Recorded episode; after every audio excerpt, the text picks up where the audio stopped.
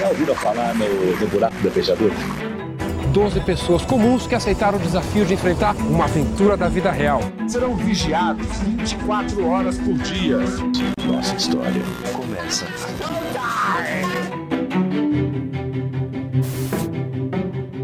Esta entrevista foi gravada para o documentário Realities o Brasil na TV, que você assiste no YouTube de Movidoc ou no YouTube de Splash. Aqui você confere a entrevista completa. Meu nome é Alexandre Frota, sou ator, diretor de TV. Atualmente sou deputado federal. Participei de três reality shows. É, a Casa dos Artistas, que foi o maior sucesso entre os realities que tiveram primeira companhia em Portugal, quando você tinha que se tornar em sete semanas um fuzileiro naval.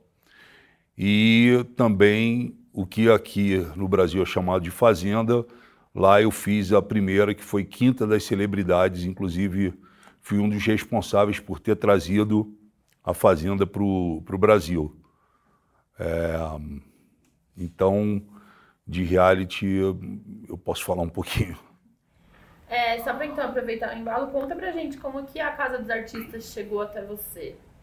A Casa dos Artistas chegou para mim pelo através do do Fernando Rancoleta, que foi o, o diretor é, de elenco, né, que sugeriu o meu nome é, para o Silvio Santos.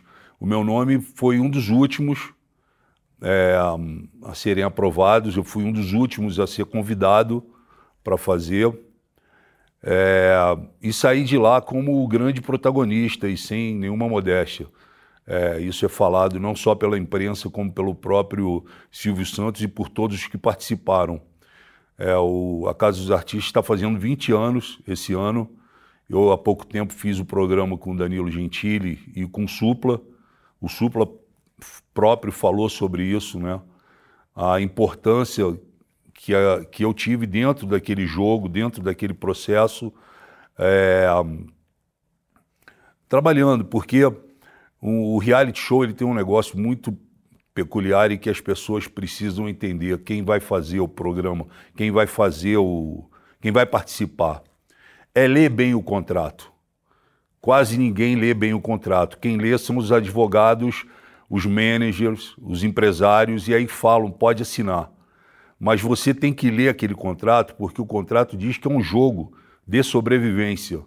É um jogo onde você precisa eliminar alguém para você chegar até a final e conquistar o prêmio.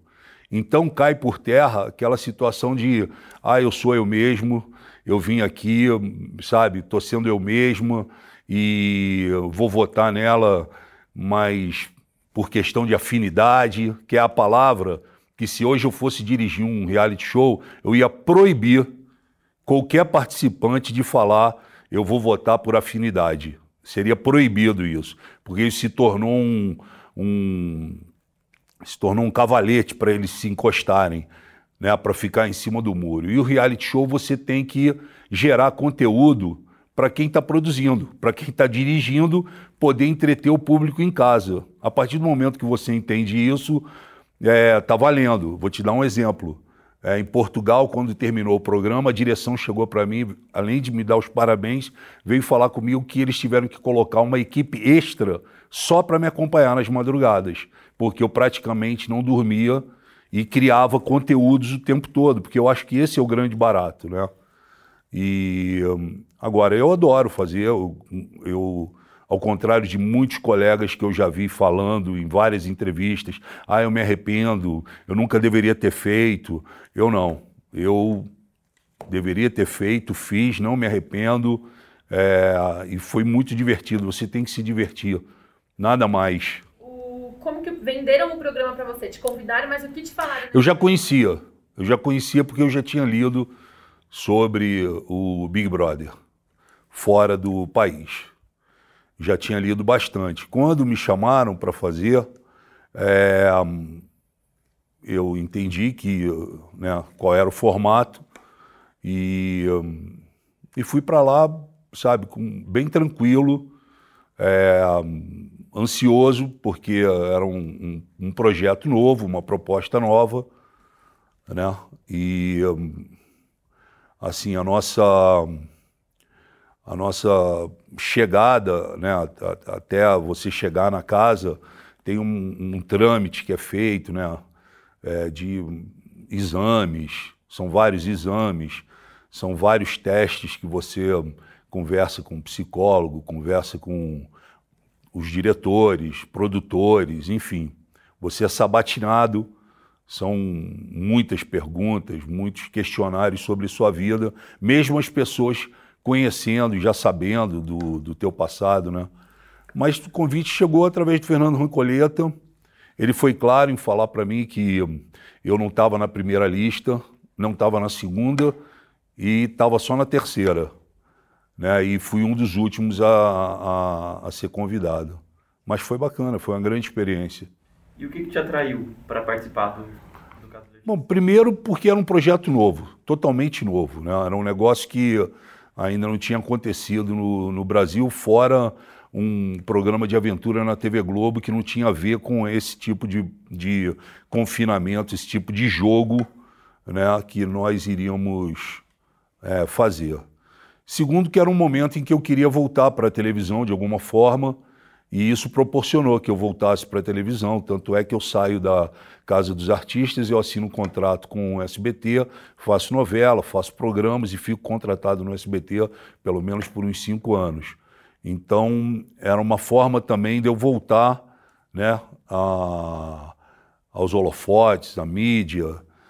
E, cara, me diverti, eu, eu me diverti. Eu fui o primeiro a fazer muitas coisas dentro da casa, dentro do, do, do programa, né? Então, acho que isso é que, que vale.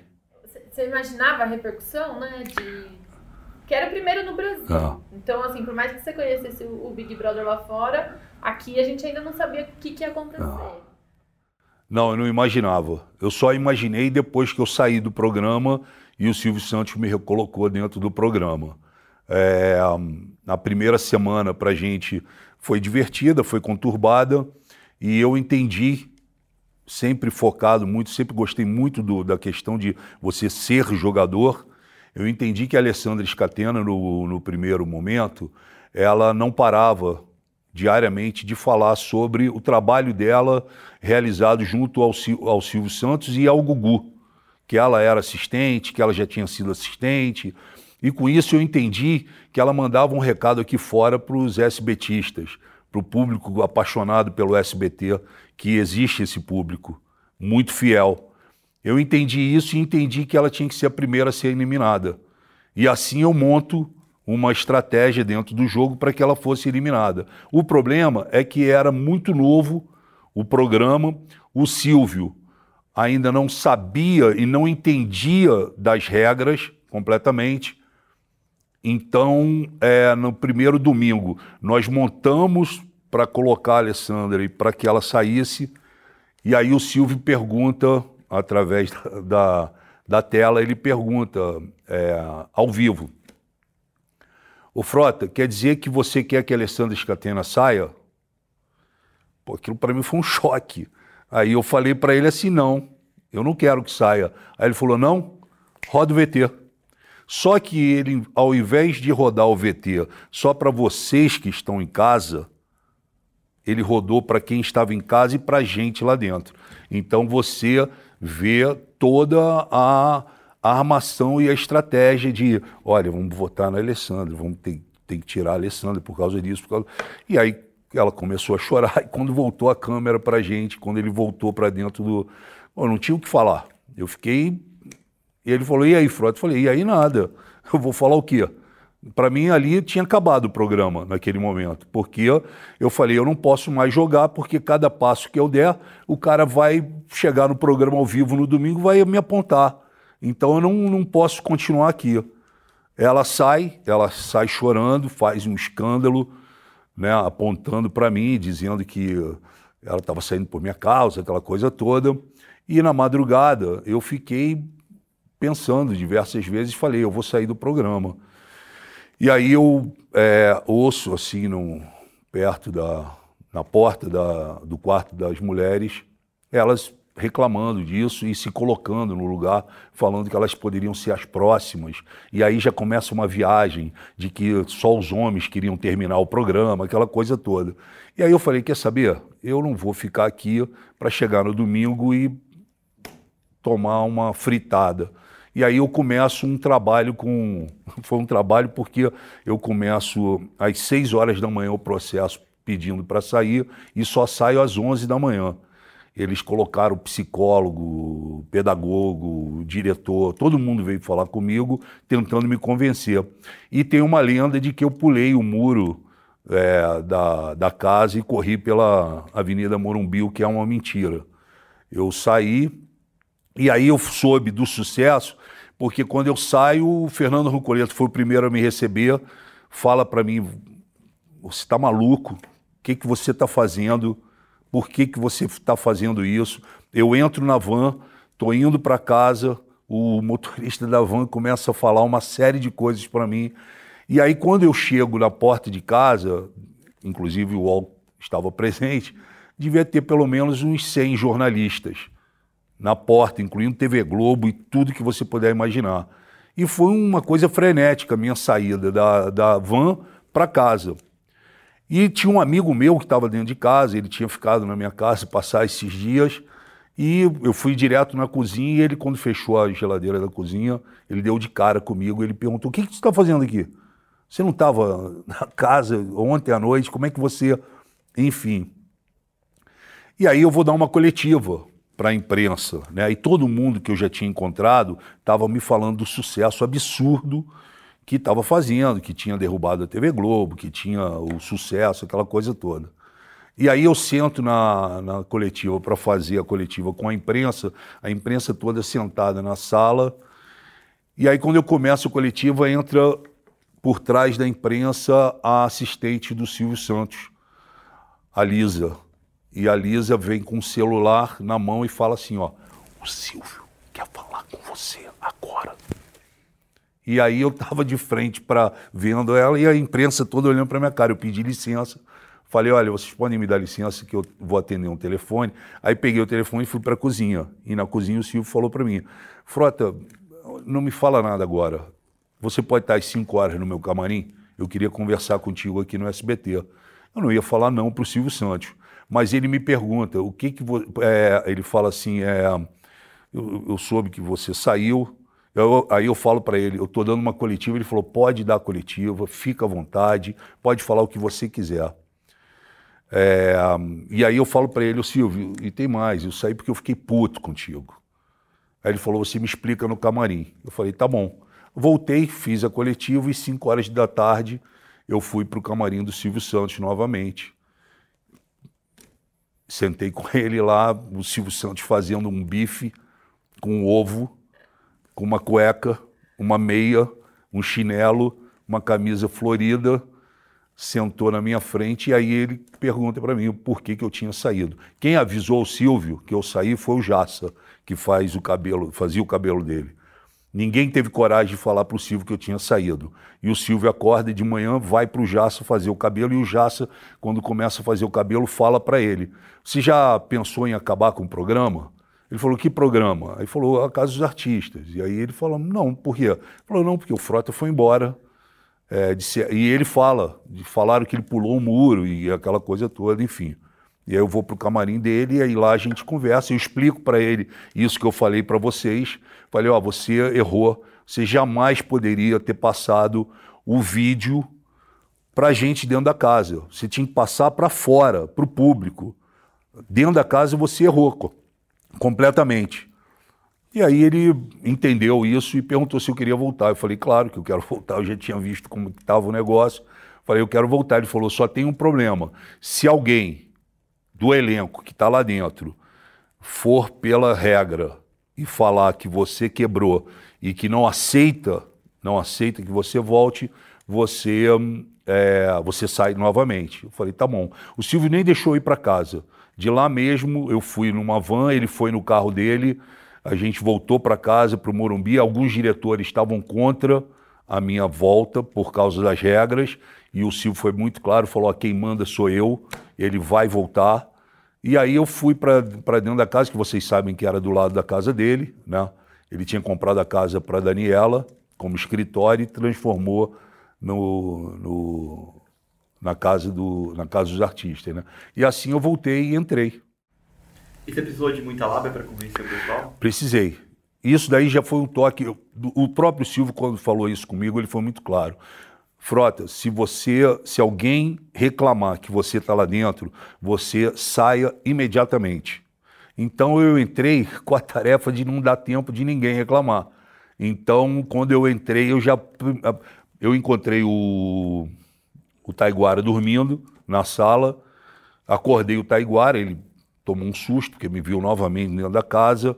As pessoas ouviram a minha voz e vieram todas dos quartos para a sala. E eu não deixei, não dei tempo. Para o Supla eu já falei, olha, você é disco de ouro, Núbia, você vai para a capa da Playboy, Maria Alexandre, você está na capa da Sex, e o sucesso é esse. E, e aí foi, fiquei umas três horas falando do sucesso que a coisa estava fazendo. E estava realmente.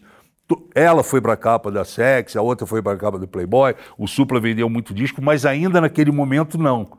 Mas eu já tinha, era a primeira semana, eu falei, eu não posso sair daqui com esses caras falando, usando a regra, né? E você falou, né? A Casa dos Artistas foi um sucesso estrondoso. É, você lembra o que, que você pode falar que atraiu tanta gente, que foi tão.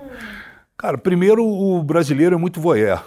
Né? Segundo, que era um programa totalmente inédito, era uma experiência, uma, né, um negócio diferente. Você vê né, o dia a dia de celebridades, subcelebridades, artistas, aquela gente toda, modelos, totalmente né, ali na frente, expostos. O brasileiro ele tem essa curiosidade, né? O, o reality show ele tem um público feminino enorme. Aliás, são as mulheres que mais votam no, no, nos reality, né? Então, é, eu acho que isso, né, a, a coisa da, de ser inédito o programa, acho que isso né, atraiu muito. E as pessoas lá dentro, porque tiveram alguns personagens importantíssimos. A Bárbara, a própria Patrícia Coelho, que leva pela primeira vez uma série de incertezas, quase que um, depressão e muita, muitos conflitos, sabe, com, com ela própria. A Bárbara com a questão da, da cicatriz, né, uma menina que sofreu um acidente o Supla, um, um louco do bem, entendeu? E que, porra, o pai, a mãe, políticos, né? Cara totalmente diferenciado. Então, tinham alguns personagens, a Núbia, uma mulher extremamente atraente, né? Enfim, uma, tinham vários personagens. Aquele elenco ele teve uma química, né? Deu muito certo. É igual novela também. Aquele elenco deu muito certo. Tinha ali personagens para todo mundo, né? gosto geral. E aí eu acho que esse sucesso ele, ele vem muito disso, da, da entrega nossa, né? das coisas que nós fizemos lá dentro. É, e, e assim, é, contar aqui para vocês rapidamente. O, o Silvio ele entrou duas vezes dentro da casa. E uma das vezes que ele entra é para a gente fazer a capa de uma revista. É, e é, ele entra para fazer a capa dessa revista com todos nós. A Alessandro já tinha saído. A gente faz a capa da revista. Só que a capa da revista, é, e ele promete que vai mandar a capa da revista para dentro da casa. Só que a revista, quando sai, sai meio que falando a realidade da parada. Tipo, as cobaias, né? É, artistas sendo expostos, sabe, um negócio mais pesado. Como o Silvio tinha prometido mandar a capa para dentro da, da casa, ele refez no Photoshop o título da capa. E aí ele botou assim: um grande sucesso da TV brasileira. E mandou a capa pra gente. Então, porra, quando a gente abriu aquilo lá, todo mundo ficou sabe? Pô, estamos na capa da revista, uma revista famosa, e é, um grande sucesso da TV brasileira. Na verdade, não era. E como todo mundo que ganhava uma prova recebia algum mimo da família, lá para as tantas, lá na frente, a Maria Alexandre recebe um mimo da família. E a mãe dela fotografa em frente ao outdoor real da capa da revista. E aí a gente fica sabendo que o título da capa não era o título que tinha ido para dentro da casa. E isso foi um pedido das psicólogas para poder, né, porque mexe com a tua cabeça, né? O, o horário, né, custa muito tempo a passar, as horas não, não passam e tem momentos do, do dia que são momentos mais difíceis, que geralmente depois do almoço, sabe, dá um, um bode geral na casa, então e você não tem rádio, não tem televisão, não tem notícia, não tem nada, então você fica meio, se você não tiver uma cabeça muito legal, é a, a hora que você vê geralmente nos reality shows todo mundo chorando e depressivo, né? É difícil. E hoje você está descrevendo como é participar de um reality, isso já faz 20 anos, e as pessoas continuam querendo se inscrever nos realities, mesmo é. sabendo dessas dificuldades. Por quê? Mas mudou muito, né? Hoje as pessoas vão porque elas querem se expor, elas estão atrás de é, sucesso, dinheiro, seguidores. Na nossa edição, a gente não queria saber quem ia ganhar. A gente não queria saber o que ia acontecer. A gente queria se divertir e no final, quem ganhasse, ganhou. É óbvio, todo mundo entrou para né, se dar bem, mas é um se dar bem natural. Depois de tantas edições de Casa dos Artistas, Big Brother, e tantos outros reality shows, todo mundo meio que já se coloca num personagem, né? Eu me lembro que logo quando estreou o, a Casa dos Artistas, termina em dezembro de 2001, o Big Brother estreia em janeiro de 2002. Me aparece o Bambam de touca, sunga, sem camisa, coisa que eu tinha usado três meses antes durante o programa inteiro. E eu criei lá dentro, isso é, eu tinha visto no filme um, O Náufrago. Então tinha o Wilson, lembra a bola? Eu criei o Silvio Mellow. Então eu criei um melão que eu desenhei com um lápis de olho das mulheres e eu conversava com esse melão. Esse melão fez tanto sucesso que até a estrela, na época, lançou o boneco do Silvio Melo. O Silvio patenteou o negócio. E aí depois quando vem o Big Brother, aparece o Bambam conversando com uma vassoura e tudo, né? Então, assim, e até hoje a gente vê, volta e meia tem alguém que está conversando com uma pedra, com uma fruta, com alguma coisa assim, né? Porque são coisas que. Mas as pessoas hoje, elas estão muito assim. As duas coisas. Ao mesmo tempo que elas ficam se policiando com medo do que eu vou falar, eu vou ser cancelada, olha, é, sabe, você vê nitidamente, hoje principalmente, eu tenho assistido alguns capítulos, eu vejo como as pessoas se preocupam de como elas vão, o que, que elas vão falar, como elas vão agir. Por causa do público do lado de fora. Mas, ao mesmo tempo, elas querem esse público e elas sonham que aconteça com elas o que aconteceu com uma Grazi Massafera, com uma Sabrina, né? É, e com algumas outras que agora eu vou. não vai não vem o nome, mas enfim, que fizeram muito sucesso, saíram do reality e foram protagonizar uma novela, foram apresentar um programa. Se você pegar ali, você vê que todo mundo, quando escreve lá o que gostaria de fazer, todos os candidatos, ah, queria apresentar um programa. Esse é o maior.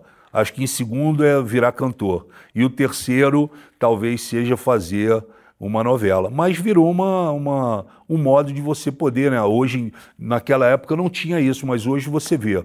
Fico impressionado de ver como essas pessoas elas é, se promoveram dentro daquele processo e aqui do lado de fora é tênis, é camisa, é calça, é festa, é não sei o quê, e ganha 250 mil para postar, fazer um, um post, sabe? É um negócio, tom, tomou uma proporção gigantesca. Eu acho que esse é o lado que essas pessoas procuram. A Juliette, por exemplo, né? A Juliette, ela, ela, esse é o tipo de personagem que não tem quase que erro, né?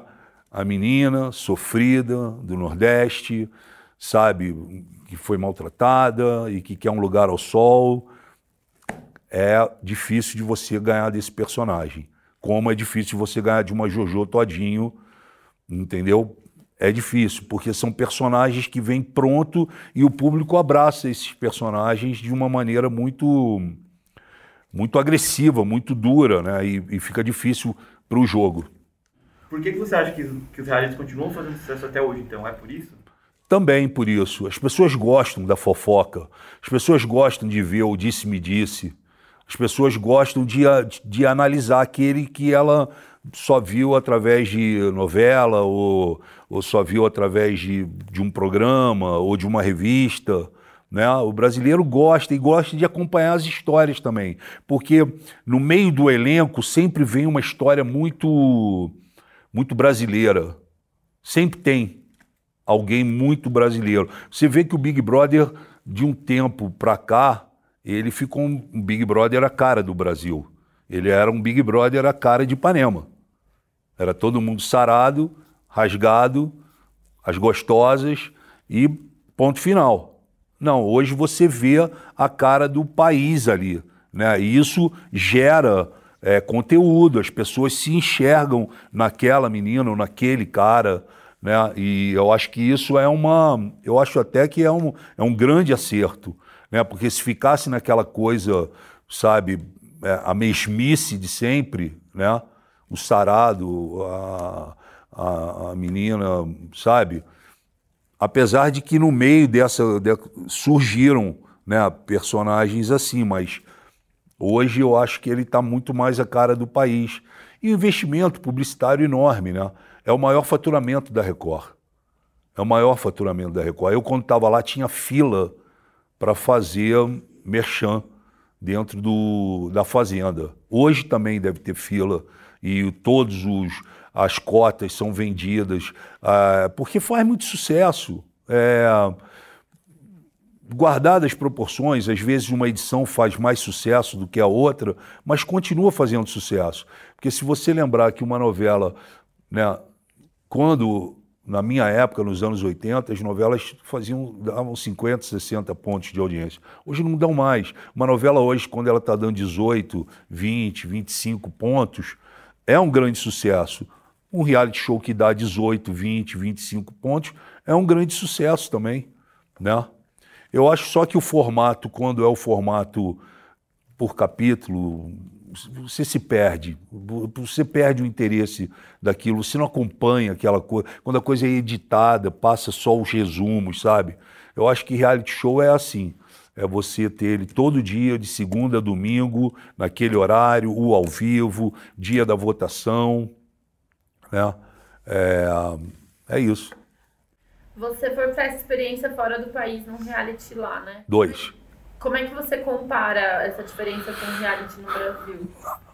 Cara, é assim, é, eu fiz em Portugal, parou o país, a, a, Quinta das Celebridades, que é, o, que é a fazenda aqui, o nome do produto é The Farm.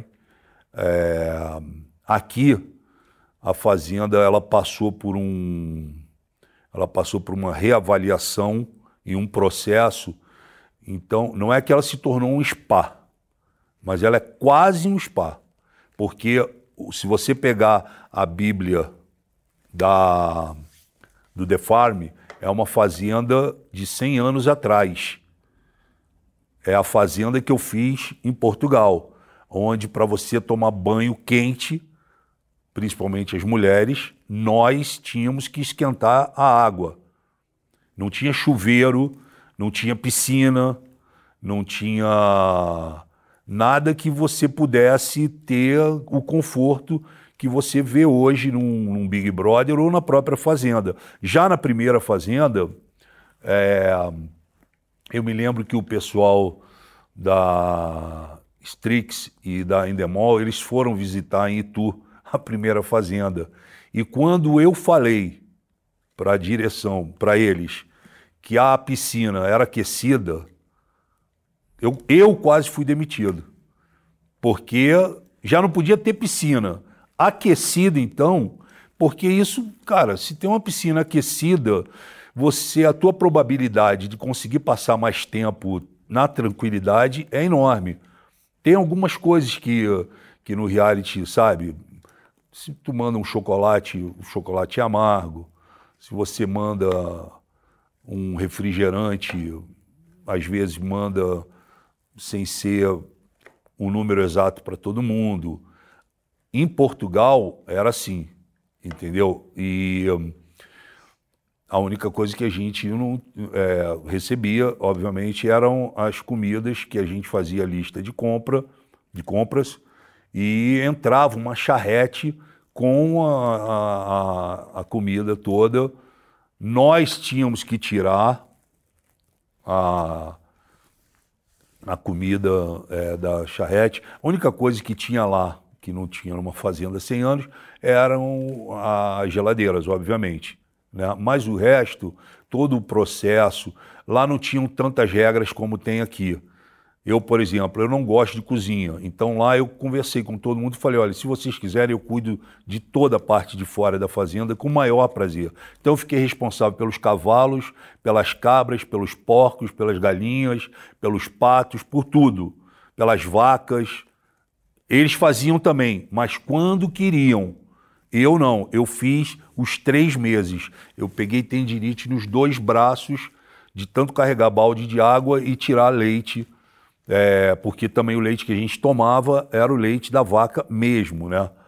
Então, é, é um processo, é, é, foi bem diferente, mas o sucesso talvez tenha sido até um pouco maior do que o sucesso que é aqui, porque ela parou o país, para você ter uma ideia, afinal, foi no dia 31 é, de dezembro de 2004 para 2005, às 11h30 saiu o terceiro candidato, o, é, o finalista, e eu e o, o, o outro concorrente ficamos meia-noite, fizeram uma queima de fogos para gente, e o país parou para ver isso. E, e, quando terminou a queima de fogos, quando foi é, meia-noite e meia, 15 para uma, é que eles deram o resultado da. E nós ainda saímos da fazenda e fomos para a emissora de televisão que tinha uma festa lá. E estava rolando como se não fosse ano novo nem nada, mas foi uma grande experiência. E nessa época eu encontrei na volta é, a cúpula da Record, dentro do avião. Eles tinham ido inaugurar a Record Europa lá e eles assistiram os dez últimos dias de Fazenda. E eles ficaram muito impressionados com o sucesso que estava fazendo.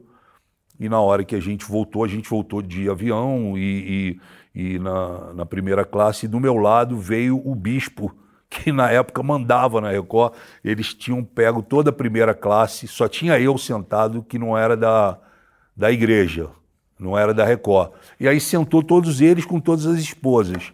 E as esposas tirando as revistas de lá, e eu na capa, e a, a, a, o projeto na capa. E aí ele sentou do meu lado e ele perguntou se eu conhecia ele. Eu falei, conhecia, Oronilton Gonçalves. E ele falou para mim, é, seria interessante montar isso no país. Eu falei, ah, por que, que a gente já não monta? Ele falou, então me procura quando para tomar um café. Eu sei que esse café levou dois anos para acontecer. Ele me chamou, eu tomei o café, ele me contratou e só dois anos depois ele comprou a fazenda. E me explica então como é que foi a sua, a sua, esse início do processo da fazenda na Record e também por que que você saiu. Tá. Esse início da Fazenda na Record, quando ele me chama, eu estava no Tom Cavalcante, ele me chama dois anos depois, eu já achava que nem lembrava mais. E ele falou para mim: lembra do, do The Farm que você fez em Portugal? Eu falei: lembro. Ele falou: nós compramos, está aqui, monta. Acha a fazenda e transforma tudo que está aqui em realidade. Eu já tinha feito Casa dos Artistas, já tinha feito em Portugal, isso para mim era muito tranquilo. Então, a primeira pessoa que eu chamo é o Bruno Gomes, que hoje dirige Hoje em Dia. É a primeira pessoa que eu chamo, porque ele estava dirigindo na época o Tom Cavalcante. Então, eu chamei o, o Bruno, peguei o Marcelo, que era o principal produtor da Record, do, do Tom, e nós fomos procurar várias fazendas. Primeira coisa, tinha que achar o local para fazer nós achamos essa fazenda que era uma fazenda do, de um dos acionistas da Boticário, que tinha sido assaltado lá dentro e não queria mais a fazenda. Então ele alugou a fazenda para Record. Em frente era a fazenda da Ana Paula Rose, inclusive. É, então a gente achou a fazenda. Esse foi o primeiro ponto. Depois é, foi achar o diretor, né? E aí que começa a minha saga, porque eu deveria ter na época ter falado que eu queria dirigir. E eu na época eu queria é, mais produzir tudo e achava que tinha que ter um diretor. Então, o primeiro diretor que veio na minha cabeça é o Carlos Magalhães, diretor do Boninho, é, meu amigo pessoal, com vários Big Brothers na, nas costas, novelas especiais. Então, eu falei isso para o Bispo e para o Paulo Franco, que hoje é o diretor artístico da Record, e para o Bispo, para o Oronilton Gonçalves. Eles me deram o cartão corporativo e falaram: vai para o Rio de Janeiro e você está autorizado a convidá-lo. Então eu marquei com. liguei para o Eric Johnson, que eu não tinha o telefone do Carlos Magalhães. Liguei para o Magalhães, o Eric me deu o telefone, liguei para ele e marquei com ele na churrascaria Porcão.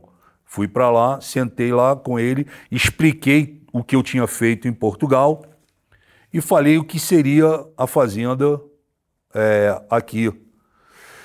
E o Magalhães virou para mim e falou assim: Frota, eu vou. Mas eu quero vender meus 32 anos de TV Globo para Record. Eu não posso sair de uma parada certa, que eu sei que ano que vem vai ter o Big Brother, no outro vai ter o Big Brother, depois eu vou fazer uma novela, depois vai vir o Big Brother, para ir para uma emissora que eu não sei se amanhã o bispo acorda e fala: ah, não quero mais o, o, o produto. Então eu quero vender meus 32 anos é, obviamente não vou falar em valores aqui, mas ele falou assim para mim, anota aí. Aí eu comecei a anotar. Então ele falou, olha, eu quero primeiro eu quero levar 20 pessoas do Rio de Janeiro para São Paulo para morarem lá, que vão ser da minha equipe. É, eu quero um, um apartamento, um flat para morar, com tudo pago, carro à disposição. É, me pediu um valor mensal, me pediu um valor que hum, a cada cinco pontos de audiência pudesse ter um bônus, uma bonificação. E pediu que assim que. Ah, e pediu que ele tivesse a garantia que teriam cinco edições, no mínimo, e que entre uma edição e outra ele fosse diretor-geral de uma novela. Eu voltei com a lista. Peguei o avião e voltei com a lista. E cheguei lá, ah, ele pediu ainda uma. Tipo uma bolsa, como o jogador de futebol recebe, sabe? Ele queria uma bolsa fixa, uma entrada. Então eu cheguei lá na Record e coloquei para eles: olha, é isso aqui, é isso aqui. O bispo virou para mim e falou: não aceito, não quero. Você me falou de uma segunda opção, Frota, que era o Rodrigo Carelli, que tinha dirigido Casa dos Artistas, está na MTV e tudo. Falei: sim. Ele falou: então vai atrás do Rodrigo Carelli. Aí eu fui atrás do Carelli, encontrei o Carelli fazendo alguma coisa na MTV, levei o Carelli na, na Oscar Freire, no Quatrino da Mary Nigri, que foi o mesmo restaurante onde eu fui convidado para fazer Casa dos Artistas. Eu achava que aquilo ali podia gerar um sucesso. E contei para ele sobre a Fazenda, não escondi que a gente tinha convidado o Carlos Magalhães, não falei também para ele o que o Carlos Magalhães havia pedido. E o Carelli até me indaga, fala, quanto que você acha que eu peço, quanto que você acha que eu, que eu posso pedir. Eu ainda não sabia, voltei para a Record, ele me, ele me deu ok, falou que gostaria de fazer. Eu voltei para a Record, reuni o Paulo Franco e o Oronilton Gonçalves, falei que ele estava dentro e eles me deram um valor que eu pudesse passar para ele. Eu liguei para ele, Falei do valor, era até bem mais do que ele próprio estava imaginando, que ele já tinha me dito mais ou menos o que ele queria. É, chamamos ele com um advogado, ajudamos a construir o contrato dele e contratamos o Rodrigo. E aí a gente começou a montar toda a operação, já tinha achado a fazenda, aquela coisa toda. No meio da, da gente, da construção do negócio, a gente começou a bater. Não ficou bom. A situação não ficou boa. Eu queria uma coisa, ele queria outra.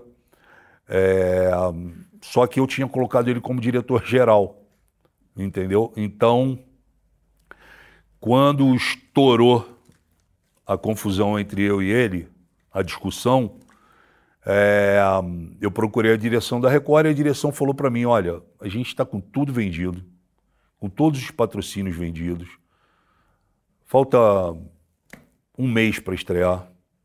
Você não vai me arrumar essa confusão agora. Então vamos fazer o seguinte: você vai estrear, vai ficar, porque essa saída não pode ser conturbada a ponto de atrapalhar a estreia do produto.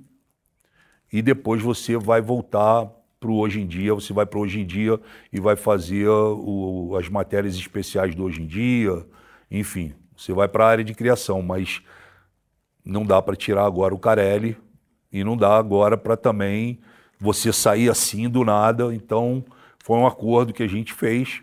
Eu acabei estreando a Fazenda, é, escolhi alguns daqueles personagens que foram para lá, mas quando um pouco antes da pouco antes da final eu já vim saindo da do programa e fui para o Hoje em Dia e o Carelli está aí até hoje, graças a mim.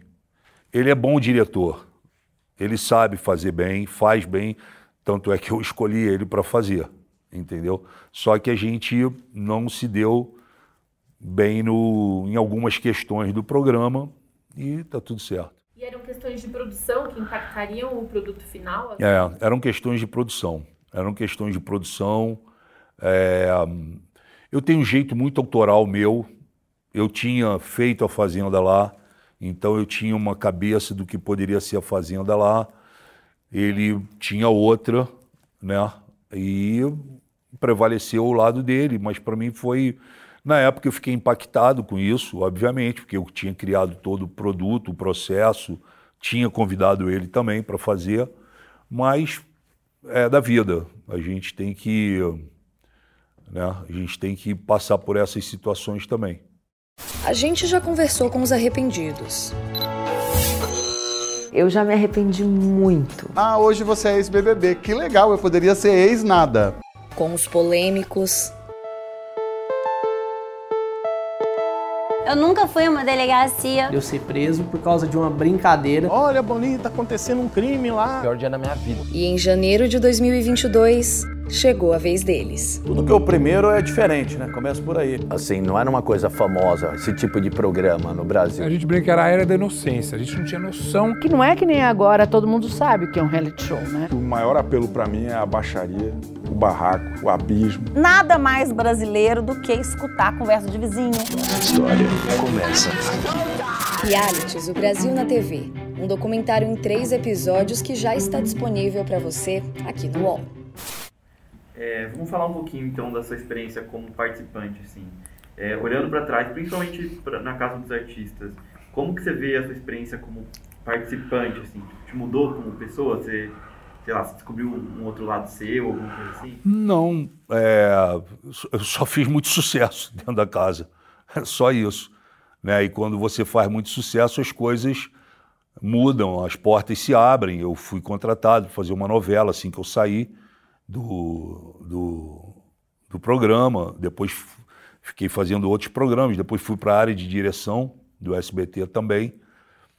Tanto é que é, há pouco tempo, quando eu fui no Danilo Gentili, eu falei para o Danilo, né, porque estavam tava, falando, mencionando talvez a volta da casa.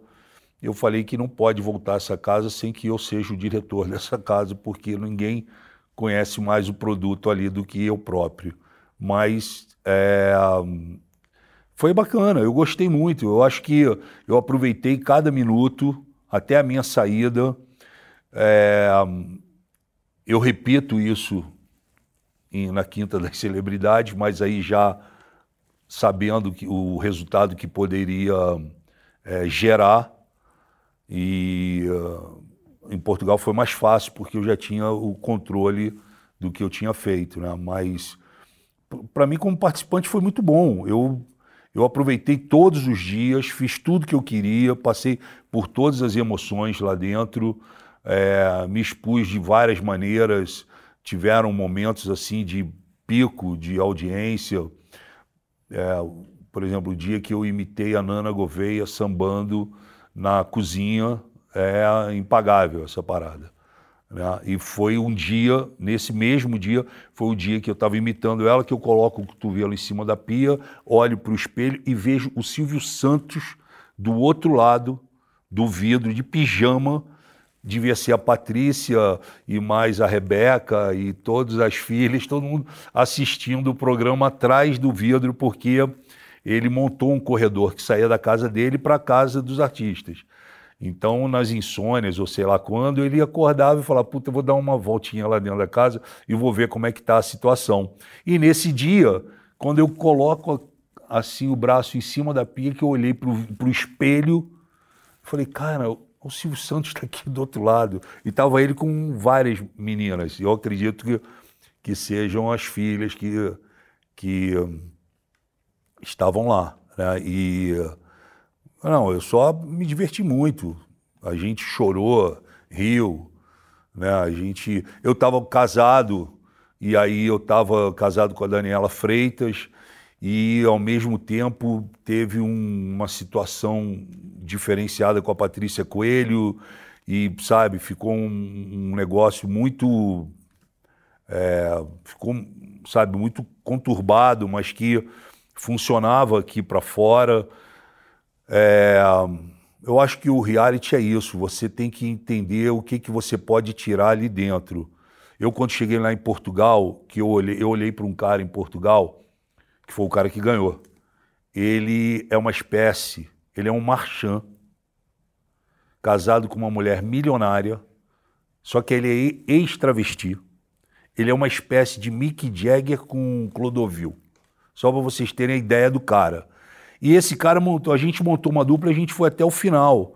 E ali, eu, a Patrícia, o Supla e a Bárbara, a gente também montou uma, uma galera, né? Que a gente, no final, a gente estava no mesmo quarto, todo mundo. Então, eu só, só, só tenho coisas boas para falar do programa. Não tenho. Até nos, nos momentos ruins, né? Assim, de discussões, eu não me lembro de ter tido grandes discussões assim dentro da. Tive assim, discussões, tive com a Mari Alexandre por causa do ar-condicionado, né? aquela cena que ficou antológica, eu chamei ela de pata, falei, aí saí da sala, falei que não ia ficar mais na sala. Naquela época, eu já tinha total certeza que não tinha como sair do programa, só ia sair na final. Só ia sair na final. E isso é difícil você conquistar isso dentro de um reality show. Em Portugal eu conquistei isso também. Em Portugal eu levantava no meio do almoço e falava para todo mundo: ó, se vocês não têm quem votar, votem em mim. Domingo a gente vai para o paredão. Quero ver quem vai voltar. Se sou eu ou se são vocês. E eu batia no paredão e voltava, batia no paredão e voltava. Você falou no começo sobre a, o participante ser ele mesmo, né? E uhum. ficando tanto tempo confinado. Você lembrava que estava sendo filmado? Como que é essa relação? Ah, lembro. Ainda mais eu que venho de televisão, né? É, nessa fazenda, nessa fazenda, existe já uma proibição, apesar de que Anteontem eu vi uma festa, estava todo mundo fazendo. Mas existe uma proibição de você olhar para a câmera e brincar. Porque você ali, você é cúmplice daquele que está do outro lado ali. Mas na casa dos artistas, não. A casa dos artistas, a gente explorava muito isso, de comentar com a câmera. Eu estou comentando com você quase que de uma maneira particular. Né? Então eu sabia, eu sabia todos os momentos que eu estava sendo gravado, eu sabia é, aonde as câmeras, aonde se posicionar. Quando eu cheguei em Portugal, eu escolhi a cabeceira da, da, da mesa para almoçar e jantar todo dia. Eu ficava com a câmera só para mim. Só tinha uma câmera aqui direto para mim. Todo mundo sentado na lateral, dividindo câmera. Eu tinha uma inteira frontal para mim. Então você, você vai pegando, você vai se posicionando. E também eu não acho legal quando eles falam, ah, é VTZero. É, VTZero, cara, você tem que criar VT. Você tem que gerar conteúdo. Você imagina se você tivesse um monte de gente morta dentro da casa sem fazer nada, dormindo. Pô, você ia enlouquecer como produtor, como diretor. Entendeu? Você tem que criar VT, você tem que ser VTZero de verdade. Só que hoje eles acham que você ser VTZero, você está querendo é, dar um passo maior ou passar por cima deles. E não, é questão de oportunidade. Né? Todo mundo fala de VTZero, mas todo mundo, você, e vocês vão me dar razão. Quantas vezes vocês veem as pessoas falando sozinha? Ela está dando o recado ali para você, né? Mas ela está falando sozinha. Isso é VT. Isso é VT. Você tem os loggers justamente ali na produção para isso, entendeu? Para gerar quais são os conteúdos que você pode gerar do, do, no programa a cada episódio, a cada momento. E você tem que estar tá muito ligado no reality show, porque tem os momentos que você sabe que você errou, que você ultrapassou a barreira e aí você tem que voltar. Tu tem que voltar para o jogo e você tem que se adaptar novamente. Né? Então você tem que saber até o momento de pedir desculpas. Tu, no reality show tu não pode ter compromisso com o erro. Você tem que chegar e pedir, se tiver que pedir desculpa, pedir desculpa. Né? Eu, depois que eu tive uma discussão enorme com a Maria Alexandre na Casa dos Artistas, ela acordou de manhã, eu tinha feito um café da manhã para ela com flores e com uma série de coisas. Ainda escrevi um bilhete para ela, né? E aí ela chorou mais ainda, mas, sabe, é, funcionou. Então você tem que, né, de alguma forma, você tem que é, criar, criar condições para você poder sobreviver dentro desse jogo. O Leandro Leardi, por exemplo, eu sabia que ele ia embora. Eu sabia que ele ia embora, se não na primeira, mas ele ia embora. Por quê? Ele chorou o programa as duas semanas inteiras, sabe? O meu filho, a minha vida, a minha música. Cara, então não entra. E levou um violão.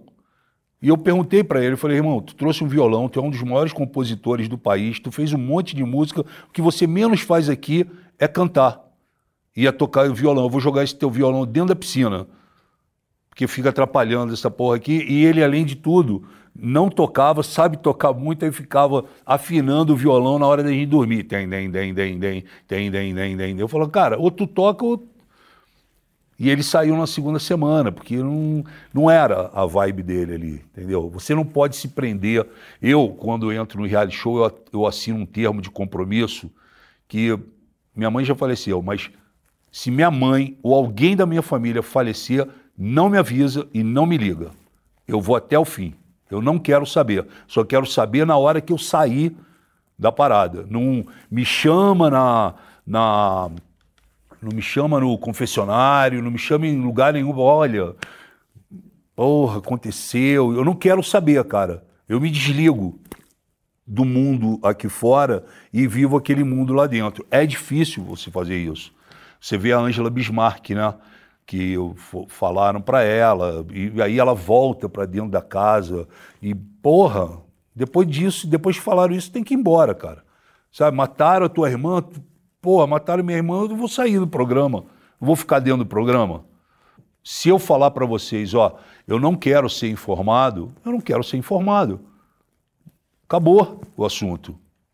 E isso no reality show, tanto a direção como a produção, eles respeitam muito o que você passou antes de você entrar, entendeu? Então você deixa ali a tua lista de coisas, lista de remédio que você tem que tomar, né? os remédios que você pode entrar com eles e os remédios que você é, precisa tomar com o departamento médico na hora certa. Se você tem que tomar remédio, ansiolítico, sei lá o que, né? cada um toma uma coisa. E se você não quer, cara, eu não quero saber se, o que acontece, pode cair o mundo aqui fora que eu não quero saber. Eu estou vivendo aquilo ali dentro. Que eu acho que o grande barato do reality show é você, independente de ganhar, é você entrar no primeiro dia e sair no último. E isso eu fiz em todos. eu acho que deve ser horrível você sair na primeira semana. Tu sai, porra, tu sai mais massacrado do que você entrou, né? Porque todo mundo que vai fazer um reality show, cara, de alguma forma, é... pô, eu tenho que me expressar bem hoje, porque se eu falar assim, podem entender mal, mas de alguma forma, é... você não está muito bem aqui fora. E ali dentro é uma oportunidade para você limpar a sua imagem, para você ganhar um dinheiro, para você uh, passar um tempo sem o oficial da justiça bater na tua porta para cobrar alguma coisa. Uh, sabe? Não, não adianta ninguém falar para mim que tô aqui com novela das oito e reality show, ah, vou fazer o reality show. Não, tu não tá assim, entendeu? você vê que as pessoas elas estão sem trabalho, estão sem uma referência, né? Não estou falando agora dos, dos influencers que né, virou um trabalho. Eles já entram lá, mas estou falando do. Tanto é que a imprensa nunca tratou como celebridades, e sempre como subcelebridades. Ah, subcelebridade, subcelebridade. Porque tá todo mundo ali, ninguém tá, tem um caminho para e aí o cara, pô, de repente o cara é chamado. Pô, vai ganhar uma grana. Tem a possibilidade de ficar né, 11 semanas, 7 semanas exposto. Né, as pessoas podem acompanhar a tua história. Nós temos alguns, alguns exemplos aí, né? O Biel, enfim, e vários outros, né? Enfim. Você estava falando essa questão de, do, do VTZero, né? De usar o programa a seu favor. A, o- a produção e a edição também usam isso para ajudar a construir ou não Usam. a imagem de alguém. Como é que você acha que é esse jogo? Quem, quem tem mais vantagem, assim? Cara, é assim. é, O editor tem os editores e tem o editor-chefe. O editor-chefe ele tem que dar o ritmo ao programa. Vai do que você gera de conteúdo. Hoje em dia, com toda essa massificação de rede social, essa pressão toda, isso aumenta ainda mais a responsabilidade do, do editor do programa. O editor do programa, ele acaba sendo mais importante, o editor finalista, o cara que finaliza o capítulo que vai ao ar, mais importante até do que o diretor. Tanto é que o Rodrigo Dourado hoje é quem dirige o Big Brother, ele era o editor finalista, finalizava o, o Big Brother pro Boninho. Entendeu? Porque ele é o cara que vai dar o ritmo àquele programa. E agora, cara, não dá para você entrar na cabeça dele e falar, pô, tu, tu gosta menos do Frota do que uh, do Supla. Aí, cara, você tem que jogar com a sorte. Tem muitas vezes, você vê que muitas vezes são muitas questões que envolvem, sabe? As questões publicitárias, as questões é, sociais, a questão da audiência, questão com o público. Você tem como aparar, você tem como. Né, o editor ele pode fazer o programa caminhar para um lado ou para o outro. Né? Por isso que eu falo que você não pode ficar no, no, em cima do muro. Você tem que se posicionar e virar. Ah, eu vou ser vilão, eu vou ser vilão. Ah, eu vou para o tudo ou nada, eu vou para o tudo ou nada. Porque senão você fica ali. Às vezes você acaba passando, vai longe demais até né, do que você poderia ir, sem ter feito nada, sem ter gerado um conteúdo. Mas o editor, ele dá isso. Agora, ao contrário do que as pessoas falam, é óbvio que a gente já viu várias vezes uma voz do Boninho que vaza, uma voz do Carelli que fala, mas isso é normal. Mas não existe ninguém chamar. Olha, Frota, vem aqui. Você vai fazer isso no terceiro dia, vai acordar e vai fazer. E vai... Não tem. Não existe um roteiro. Agora, existe uma bronca, existe uma situação que às vezes foge do controle. Né? Eu, em Portugal, eu, a gente tomou um porre em Portugal de vinho e estava tendo uma festa anos 70. Aí quando foi tipo, acho que eu calculo, né, umas três horas da manhã, acabou o som. Pô, eu tava no pico da parada. Aí eu virei, pô, falei, pô, acabou o som, liga o som aí, que senão a gente. Senão eu vou embora dessa merda. Falei assim mesmo. Silêncio. Aí eu falei, pô, vocês não estão acreditando que eu vou embora? Eu vou embora. Aí a diretora, ela entrou, ela comprou a ideia, talvez ela entrou e falou: Olha, Frota, você deveria se contentar com o que já aconteceu por hoje. Tá bom. Eu estava bêbado, eu levantei, ranquei o lapela, ranquei e falei: Ó, para mim acabou essa merda desse jogo. Virei as costas, fui andando, só que tava, eu tinha tomado vinho, eu esqueci que a porta da fazenda abria, pulei a porta e caí lá do outro lado. Quando eu caí do outro lado, já estava a produção inteira câmera, todo mundo já do outro lado. E aí o, tem um diretor em Portugal chamado Pedro Curto, ele veio na minha direção e falou, Frota, pelo amor de Deus, volta lá para dentro. Eu falei, não, Pedro, não quero colocar música dos anos 70, quero dançar música dos anos 70, não quero mais fazer essa merda, quero ir embora para cá, vou voltar para o Brasil, não sei o que. Ele falou, ah, Frota, já está tocando música dos anos 70, Frota, volta, por favor. Aí eu peguei, Voltei. Só que atrás de mim veio um outro cara que andava muito comigo na, na fazenda, ele pulou também. Então estavam os dois do lado de fora. Aí abriram a porta, a produção abriu a porta, a gente entrou parecido com o que ocorreu aqui na Casa dos Artistas. Ninguém reclamou, olha, eles saíram e caramba, porque foi numa, durante uma festa. Mas eu fui, fui para fui para assim, e eles gravaram isso e exibiram isso. Porque quando eu me lembro que quando eu pulo, já estava lá a equipe gravando e eles exibiram para não ter nenhum tipo de conversinha que, ah, que, que ele falou na hora que ele pulou. Então eles deixaram quase que sem corte todo esse, esse processo. Mas a edição você acha que tem o poder de construir algo que não está ali dentro?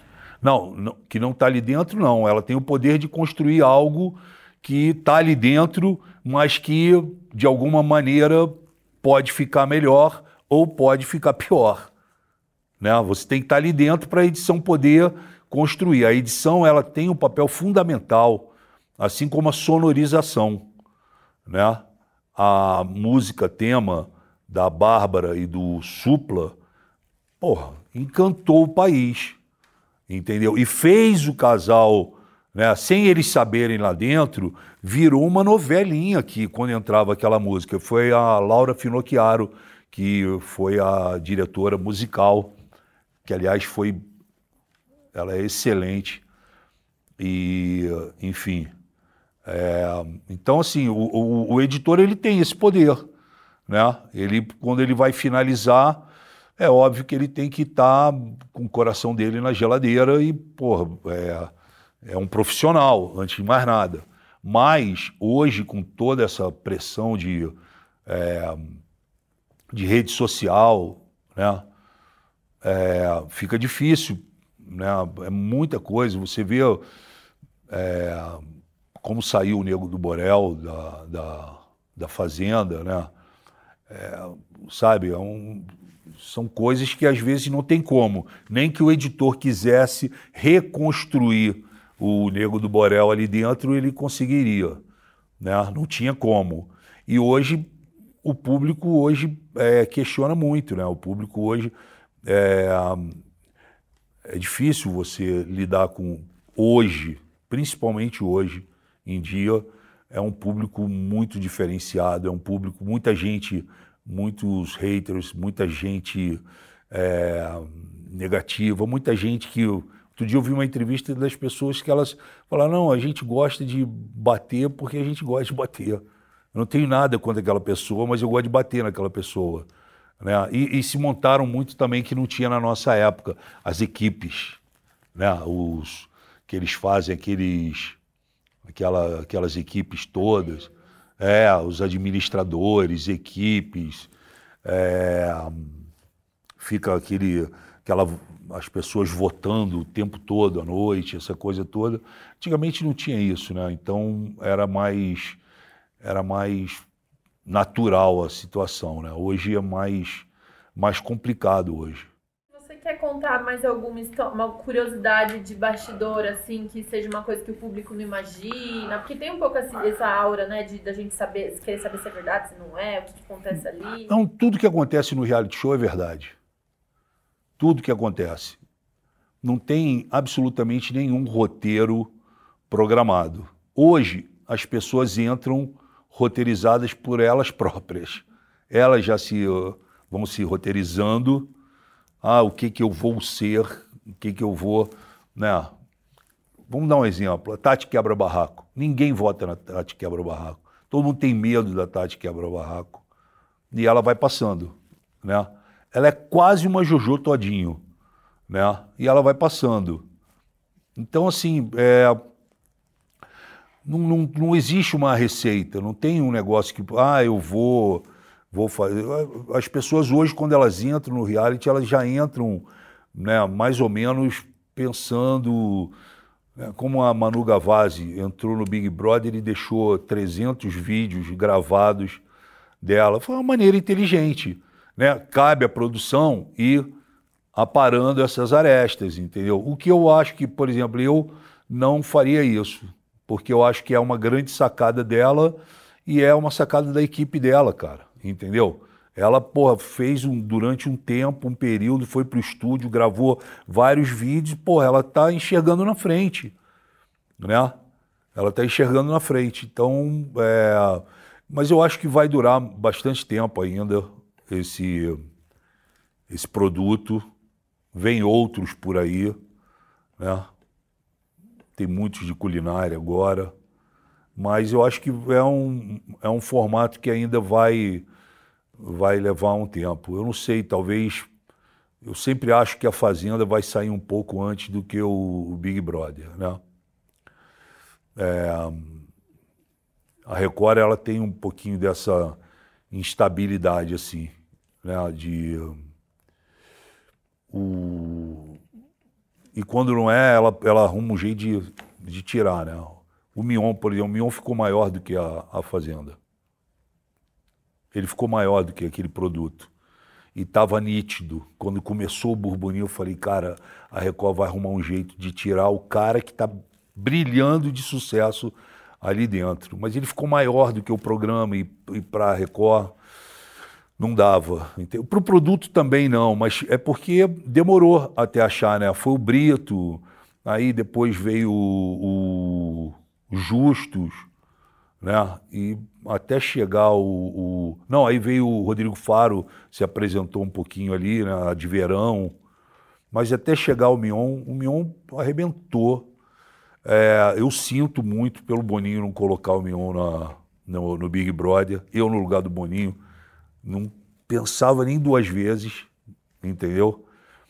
Mas acho também que o Tadeu vai apresentar bem. Acho que o Tadeu vai apresentar bem. Né? O, e o Thiago que apresentava também de uma maneira, porque você, é, você encarar né, a saída do, do Bial, que fez durante tanto tempo, e com aqueles discursos no final do Bial, entrar o Thiago e o Thiago manteve e, e, o Thiago tem uma maneira muito bacana de apresentar. Aí agora eu não, eu não pensaria duas vezes, eu teria colocado o Mion. Acho que a gente ia se divertir muito com o Mion apresentando o Big Brother, que é totalmente diferente da Fazenda. Mas, enfim, vamos lá, vamos de. Vamos com o novo apresentador e o, o Tadeu e vamos embora se quando você viu pronto, você achou que aquilo que você queria fazer diferente realmente te convenceu. Você gostou do produto final? Olha, eu gosto do produto da Fazenda, mas eu faria diferente. Eu faria algumas coisas diferentes na, na Fazenda. É, eu acho que a Fazenda daqui, é, essa Fazenda do Carelli, ela tem muita regra. Muita regra.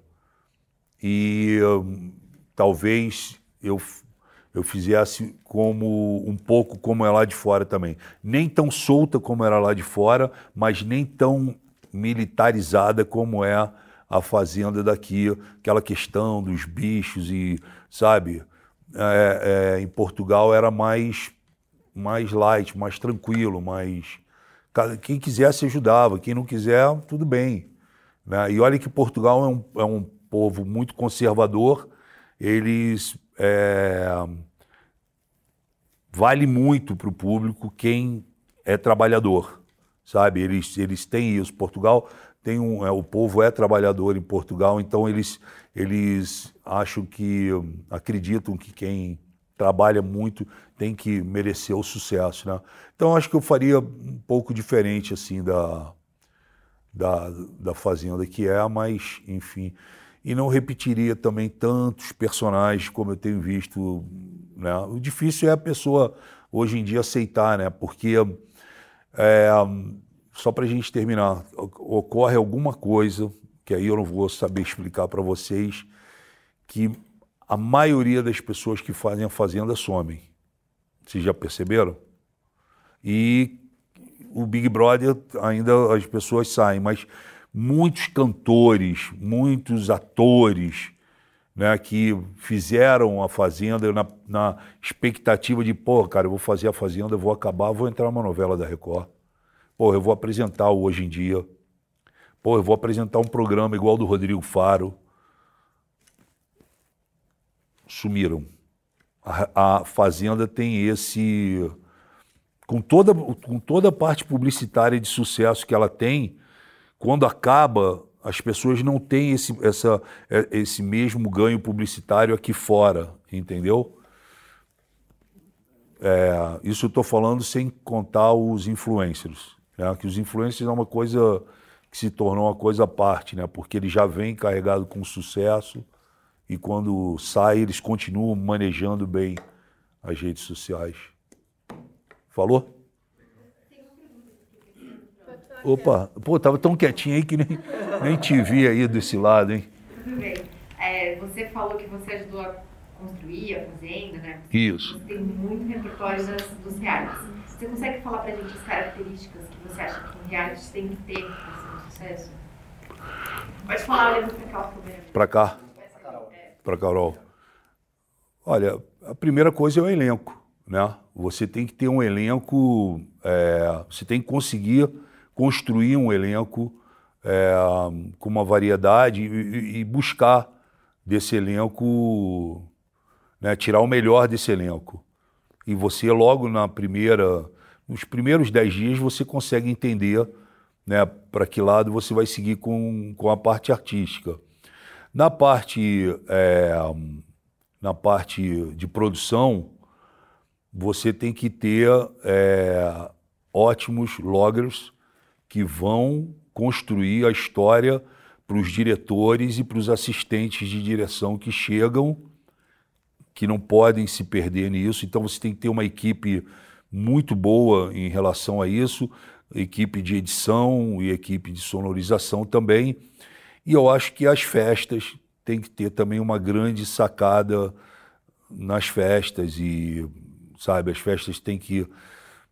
Eu vi essa última festa da Record, foi uma cafonice gigante. Não dava para.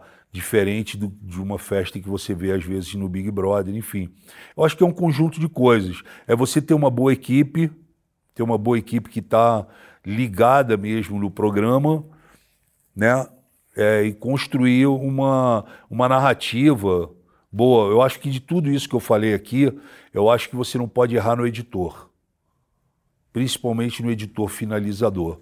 Eu não sei se vocês sabem, é, você constrói um capítulo e deixa ele pronto para exibição, mas você está fazendo um outro paralelo que poderá ser substituído pelo exibe. Tem um pronto para exibir que esse tem um horário para fechar. Porque, pô, se der algum problema, tu tá com o capítulo fechado. Mas as coisas não param de acontecer.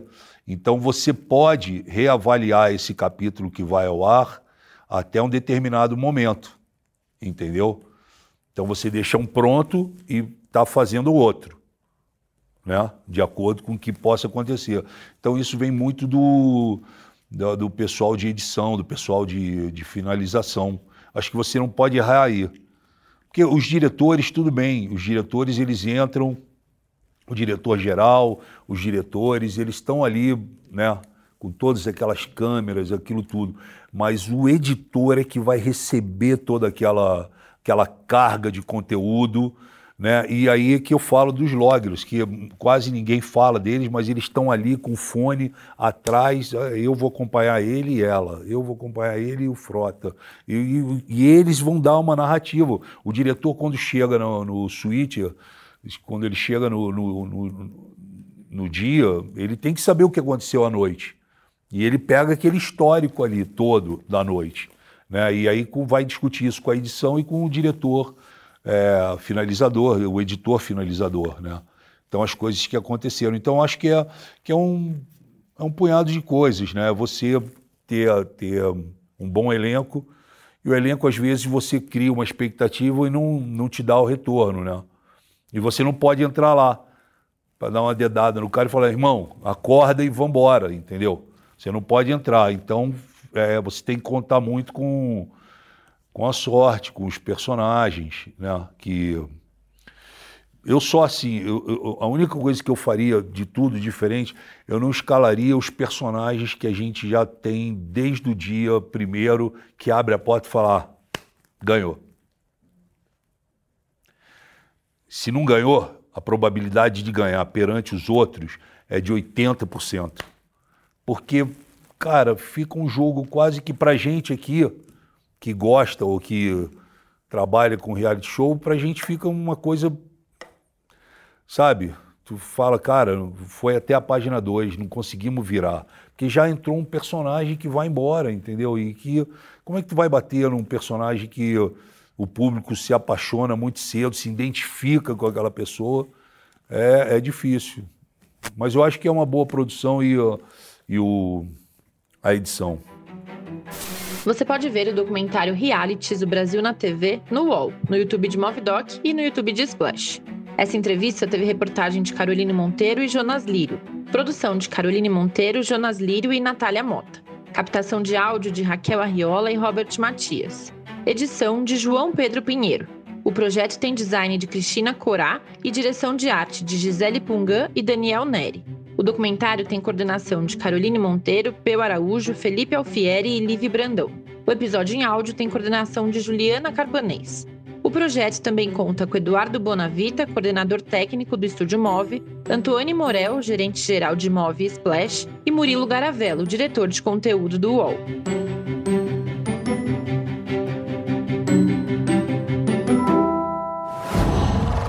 Qual?